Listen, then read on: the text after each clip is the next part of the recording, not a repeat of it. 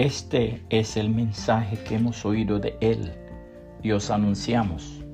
Dios es luz y no hay ningunas tinieblas en Él.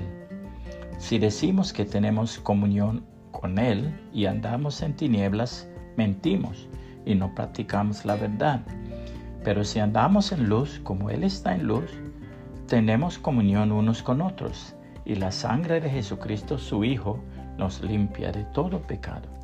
Si decimos que no tenemos pecado, nos engañamos a nosotros mismos y la verdad no está en nosotros. Si confesamos nuestros pecados, Él es fiel y justo para perdonar nuestros pecados y limpiarnos de toda maldad. Primera de Juan 1, 5 al 9. En uno de nuestros pueblos había un pobre desequilibrado poseído de una manía muy rara. Sucedía que asistía todos los días a los juicios que se celebraban en la Corte de Justicia.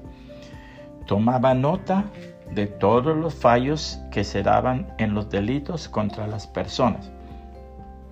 Pero su manía no terminaba allí. Luego iba a su casa y se pegaba un remiendo en su traje en proporción al tamaño del delito cometido por la persona que había sido condenada.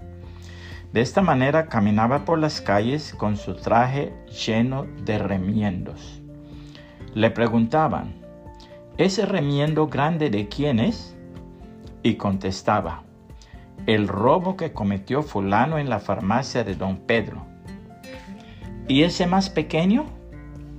Ese es el escándalo de Sutano en la vía pública. Su traje pues tenía tantos remedios como cuantas faltas los demás habían cometido.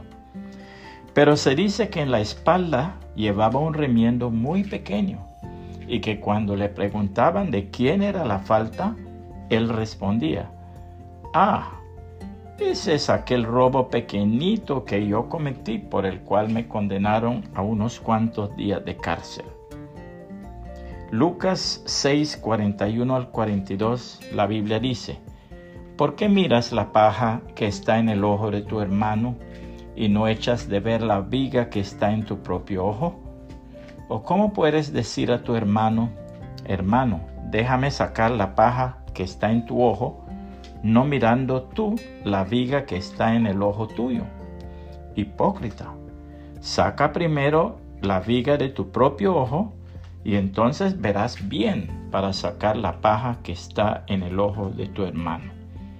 Que el Señor Jesucristo le bendiga y le guarde.